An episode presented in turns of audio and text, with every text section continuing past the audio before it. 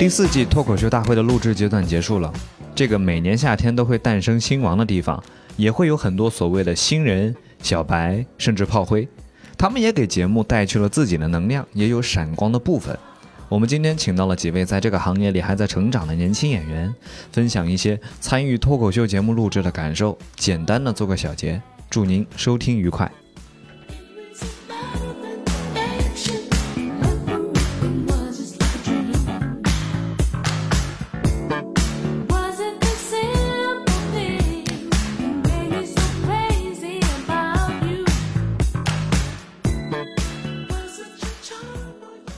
欢迎来到效果编剧活动中心 脱口秀大会复盘特辑，我是今天的代班主持人姜子浩。欢迎来到效果编剧活动中心。脱口秀大会复盘特辑，我是今天的代班主持人姜子浩。这个说过一遍了，这个 我保一条保一条，真是参加了四届，你这这真参加两届，你看就没有经验，哎，真的是哎，我这这这有有这种啊，呃，经验比较丰富一点啊，保一条保一条啊，我是今天的代班主持人姜子浩啊。那么今天呢？三遍了，这个今天有请到了，的太多了，没有胶卷了，主持人。你来一遍吧，你这么专业，哎，我们有请。不是，呃，我们今天来的是两位嘉宾呢，分别是参加了两届的啊，郭展豪先生。大家好，我是郭展豪。嗯，还有呢，参加头一次参加的邱瑞先生。大家好，我是邱瑞。好啊，是是这样的，因为呢，这个这个给我的纸上面写的各位自我介绍呢，需要详细和立体一点，所以呢，两位尽量的详细和立体。首先，主持人就不能告诉大家我是谁，你把底牌全说了，要不还是让豆豆回来吧，我是有点顶不住了，顶不住了。姜子浩比较紧张，姜子浩怎么感觉录这个比录节目还紧张？太紧张，这个。毕竟头一次嘛，啊，OK，其实很简单了，就是首先可能听众经过这期节目会对秋瑞和展豪相对来说比较熟悉一些，然后，对吧？恭喜哥来。子浩今年呢就弹指一挥间，对吧？第一个上台，哎，其实我是个人有点想问，就是子浩，你今年知道自己是顺位的状元的时候，你当时心里是怎么想的？我当时心里面已经没有任何的想法了，我想回家。我当时其实也没有，我说真的，嗯，我说真的，知道第一个时候没有我想象没有呃那么就是觉得啊完蛋了，我是第一个，没有是这么个想法。嗯，我反而觉得还行，那就干脆就第一个呗。因为因为去年节目有好几个也是第一个上台的，嗯，也没有那么难。对。可能是因为我的问题啊，真的不是不能不会啊。其实子浩在 Type Five 里面表现的特好，嗯，就是成绩也不错。你进到了第几轮？我进到决赛，然后输了。嗯，对啊，就其实当时那个比赛是给你信心的，是吧？嗯，对啊。但是那个比赛毕竟还是线下。嗯，哦，子浩那个比赛晋级的也太有点 有点，难免会对自己有那么一点期待啊。那个比赛确实给了我用了一堆不能播的东西，道歉进了决赛。那那说实话，你第一个上场的时候，你自己的状态紧张吗？紧张，可紧张了。那肯定第一个上的话，肯定不知道会产生什么情况啊。但是特别紧张。但是李诞他不是说，就是你呃，如果是第一个上台，他一定会给你拍一个灯。那那句话有安慰到你吗？没有，反而给你了一些压力，对不对？对，感觉那个其实没有那没有这么在乎那些东西了。上台前全是脑子里面都是紧张，嗯，就是不知道会怎么样，嗯。嗯，那同样是第一次站到突围赛舞台上，邱瑞，你当当时心里是什么样的一种感觉？知道排位排到靠后的时候就已经很绝望了。对，哎，我们先聊一聊这个顺序吧。我我是特想吐槽这个顺序，就是我们也不知道他排的，他排的方法论是啥？他是为了节目的每一期都有看点，对，进行了精心的布置。对对，比如把你放在后面的话，就是为了好看。对。嗯，然后姜子放在前面就是献祭，就是一个炮灰，为节目图一个好彩头，是。献祭一个广东人，然后安排一个广东人来打败我，是吧？这顺序其实就是我们在录之前，大家就知道了自己的顺序嘛。其实每个人都是几家欢喜几家愁的那个状态，明显感觉到那一天就是大家从那个真人秀间走出来的时候，每个人的情绪都很不一样，对不对？对呀、但其实就是有这样一个包袱在你身上的时候，每个人看怎么去消化它嘛。就有些人就消化的特别好，有些人就消化的不行。我感觉展豪上台的时候，其实还是蛮轻松的。呃，是的，因为我的顺序比较好，嗯我是第第第八个，好像是，啊就是按照正常的顺序应该是能轮到我的，哎，所以我就没有着急的跟人 PK 或者是应战啥。嗯，我也没有着急，是不是觉得还有点太快了？对 我也没想，我也没想找谁 PK，确实是。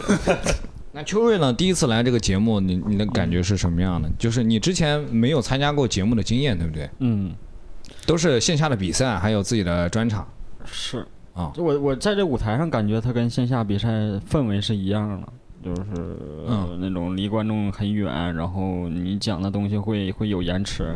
但我现在最其实第一次参加最大的感受，感觉你在这个台上讲不了一些家长里短的事。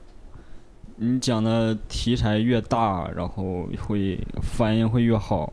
嗯有可能在线下讲那种特别大的题材、特别空的题材就，就没有没有效果，不会在这个舞台上效果那么好。嗯，就他会把把那个你的命题性会会会参考进来，在嗯线下完全不会考虑这个这个命题性。嗯。对但你突围赛就是说了一些家长里短的事儿啊，租房那一套，哎呀，那一套如果你要从命题性讲，那就讲整个租房市场。那个整个北北漂年轻人或者整个在大城市生活年轻人的一一些一些窘境啊。啊，就他，我感觉他也是有有题材性的，就是一旦没有真的讲一些纯家长里短的，就就完了。我感觉在那个台上，嗯，我有我之后的表演就就有有一些讲的嘻嘻哈哈的东西就，就明显就不行。其实，在嗯线下效果很好，嗯但到那个台上就是不行了。嗯，嗯，对，就是它的那个主题性要求，还有就是要其实思辨性要更强。就是感觉他的中心思想是需要有一些思辨性的，对。你得有明确的中心思想，而且这个这个思想吧，好像还得引人能有一点思考的东西，嗯。会会在那块儿会被放大。你能感觉到，呃，线上的观众他来也是带着那种线上的心态跟尺度来看的，嗯。他会评判一下你这个东西值不值得传播，或者说，哎，就有没有内涵之类的，或者说你巨好笑也行。哎呀，这个这个就很神奇，明明都是同样的一波观众，就到这个里边他就变得不一样了。啊，对，他就不一样了，他在那个环境里，他心态就不一样。嗯我也有想过很多，嗯就是如果前面讲那么多那种内部的，我也怕不好。但是想着，因为那两段本来就是接在我那个那个我讲树爱，我其实目的就是为了讲树爱那一段，啊嗯，然后前面引引过来的这么而已。我想着没有关系，晋级之后后面 行啊，没想到啊。所以你帅的段子只有两分钟，你没有一个五分钟帅的段子。对，如果那个帅有五分钟，我就撑够了，我就不用再加前面那一段了。啊，那行吧，代班主持往后 Q 吧。啊，好，那么我们下一个环节呢，是想聊一聊呢，呃，这一季节目里面最让你感到难受的是什么呢？就我自己没有难受的地儿，就是有时候看到别人。嗯对他有预一定预期的时候，然后他没有没有达到，就会替他感到遗憾。是替别人感到对，我觉得我我到这儿也就差不多，我 就是不是很满意，就是我就只准备到这儿了，那我再往后只能 只会丢人了，我觉得，就只准备这么多东西了嘛，好羡慕。就开始准备下一年的东西了。嗯，我很早就开始准备下一年的东西了，我是这一季选手里面最早开始准备下一季的。我参加二十分钟之后，马上就在后台准备下一季了。哎，真是文思泉涌呢已经。比大家多准备了好多呢。嗯好，转行呢？展豪呢？我我我还我还挺遗憾的，因为有一些准备的小段子没有讲出来，嗯，但我觉得也没有那么遗憾。我觉得我实力到这儿也差不多了，哎，你第二轮是，让他秋瑞干掉了，所以今天安排你俩坐在这儿，哎，确实是别有用心啊别有用心。原来是同组的对手。确实是觉得那个我当时在线下演出的风格太明显了，放到线上是不好用的，所以明年再努力吧，没有那么遗憾。你们自己各自的感受是线上更难还是线下更难？我目前觉得是线下更简单，线上更难当然是线上更难。嗯理论上来说的话，嗯因为线下一来你线下演出机会那么多，嗯而且线下是，你看我自己最大的感受就是，你看我的表演风格啊，你去跟展豪或者说跟小北有点类似的，都是这种要需要交流的，需要跟嗯观众非常活泼。但是小北这一点就做的嗯很好，他线上线下几乎是嗯能能同步过来的，嗯他线上的感觉也能感受，就是也能呃感染到线上的观众。嗯但是我就做不到像他那一点。但我线下就经常能做到，哎，观众其实是我能感受到他们接受我，嗯他们也愿意听，然后也，所以就很好发挥，就跟观众距离很近。但是线上的时候，我一上去，中间我就能感受到，好像已经有点失去他们的那种感觉。哎，我觉得这个东西它是分演员的，嗯是吧？就是有一些的演演员到线上他可能是会削弱的，但是你像鸟鸟，嗯，是吧？包括反秋瑞放大呢。呼兰这种，我觉得线下的话完全没有线上那么有魅力，嗯但是一到线上，对，你看，就是线上的观众，就像刚刚秋瑞说的，他会呃听你的段子，他的心态就不一样。他甚至比如说吧，比如说他听到有一句那种话，呃，我现在一时半会想不出什么例子啊。就比如说湖南命运改变知识，嗯，啊，盲盒嗯那个，哦，那个你是不是都没有关注后面的节目？你是不是 我只看了自己前二十这个节目跟我已经 没有什么关系了，后面已经就是这样的。观众他可能会听到一些呃刺激到他的点，就觉得哇、你居然敢讲这种话。但是那句就我们所谓的京剧吧，类似这种的那种话题，嗯，所以那种。所以，呃，线上它更为什么我们说线上更在乎文本啊什么那种？嗯因为观众会听，哇，这个话他居然说出这种话，嗯。这也太精妙了呀！嗯。啊啊，这个放到网上那不得多好笑，呃这多厉害呀！这种。那说到这个，呃，你们觉得就是最后放出来的成片啊，跟你们在录制现场，你们觉得区别大吗？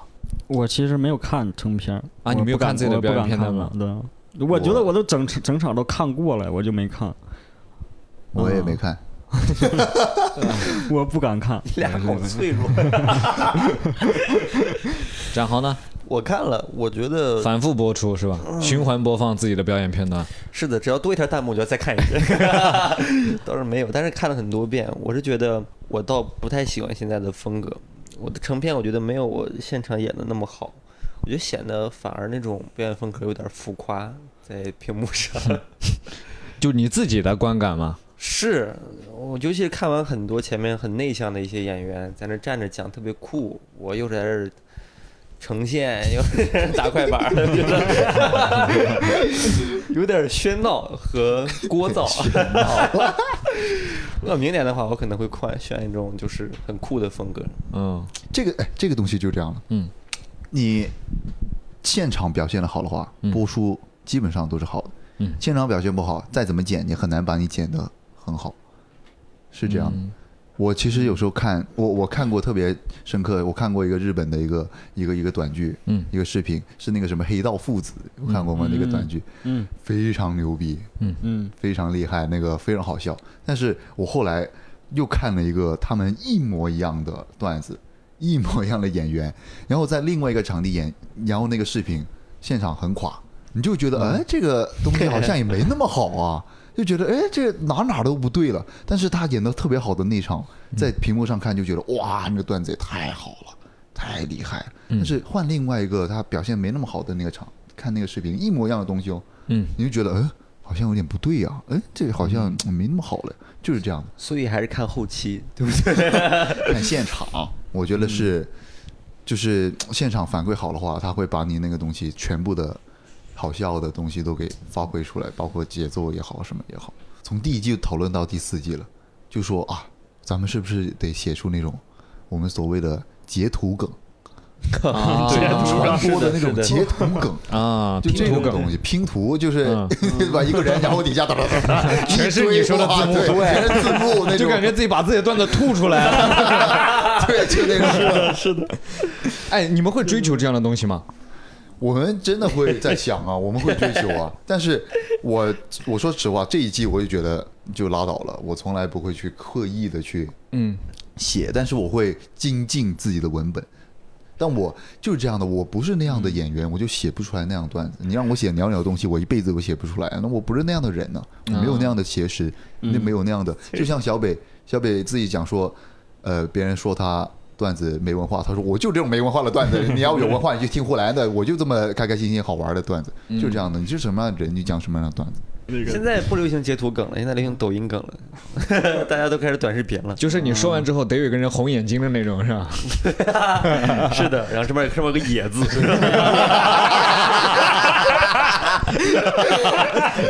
所有好段子的归宿就是抖音。得得得得得得得。真觉得抖音那帮人做的真挺强的，就真的很专业啊！他能把你每一个段，他不止加一言那种东西。我看了我有一篇新宇给我转发的房子那个，然后他画了个户型图啊我一边说他一边画图，这个太好传播了，这个。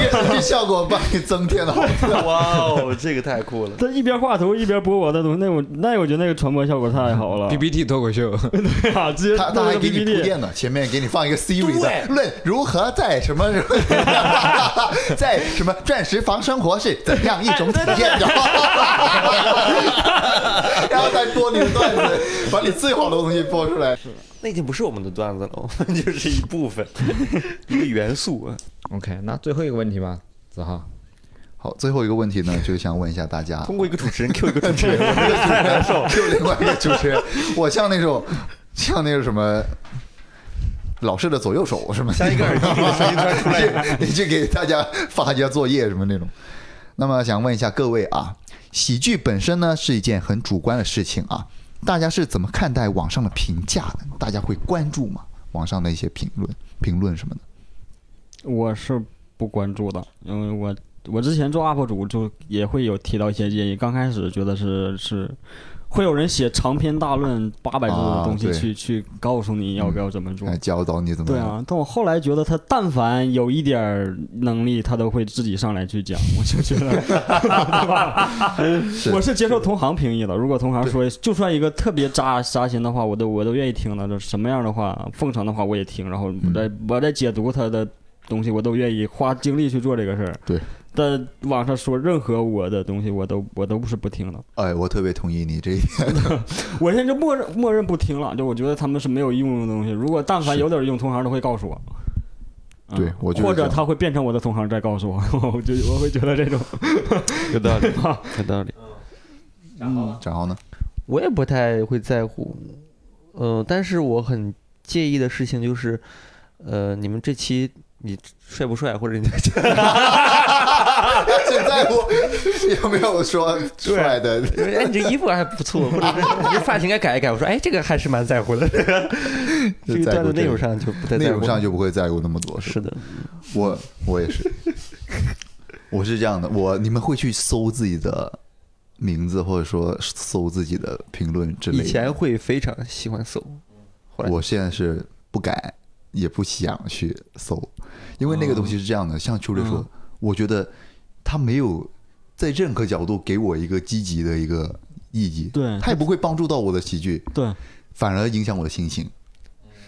就算再小，就算你知道那个人只是随便看一下，他根本就不懂，但是他骂你那句话还是会让你不舒服。我之前特别不舒服，我是啊。他他把我所有东西全都曲解了，然后找一个东西去杠你，然后我刚开始会跟他杠，后来慢慢的对，会我就觉得很不舒服。我在干什么呀？我这浪费这个时间跟他杠我？不如写一个东西出来了。对，就觉得太浪费时间了，去嗯看这种恶意的评价。我也会收到很多私信，直接给我技战术分析 告诉我你。下期就按我这个讲。哎，从衣着到形体啊，到内容到表达，就是所有的技战术分析一大堆。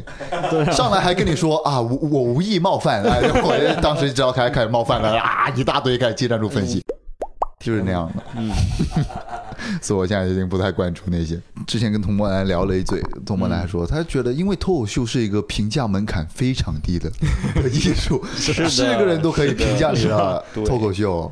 是吧？它还跟什么那些表演、那什么戏剧还不一样，谁都能评价你脱口秀，所以就会很多乱七八糟的。对，我觉得这个门槛都已经这么低了，你但凡有点表达欲，你都会可以去变成我的同行了。对，我都觉得。对，其实这个行业是嗯。最希望大家你行你上的一个行业。是是你们既然这么厉害，很多人都是这么来的，对啊，就是我觉得我也行，是。我才去说的，是啊，对吧？对，挺好的。那其实今天咱们聊的也挺愉快的，对不对？这位主持人，哎，聊得挺愉快的，对吧？大家聊得挺愉快啊。是的，是的，是的，嗯，嗯，那也希望大家可以呃继续精进自己的表演，我们在脱口秀大会第五季上再相见，希望不要成为对手。是吧，秋瑞？其实感觉在节目上当对手也没有那么，是我感感觉这行他就没有对手，他不会没有是他就是自己跟自己比，只是套了个比赛的模子。他又不是拳击比赛，对啊你演你自己的，他我觉演他的得真正对手就是你，你会看他的录像，那叫对手。你要分析他，啊就你根本不用分析他。对啊，你演自己都对，好最多就是想怎么接他一下就完了。而且观众看这个比赛看的还是纯享版，其实不太在乎。下一个谁都不会看，对，看还是看的。还是看的嘟嘟嘟嘟，还是那种。看来还是抖音。好，那么今天聊的非常愉快，我们下期节目再见，拜拜。拜拜拜。以上就是这一期节目的全部内容。如果你对我们的节目有任何的想法，还是你想听到编剧们在这档节目里聊什么，都可以在评论里告诉我们。我们下期再见。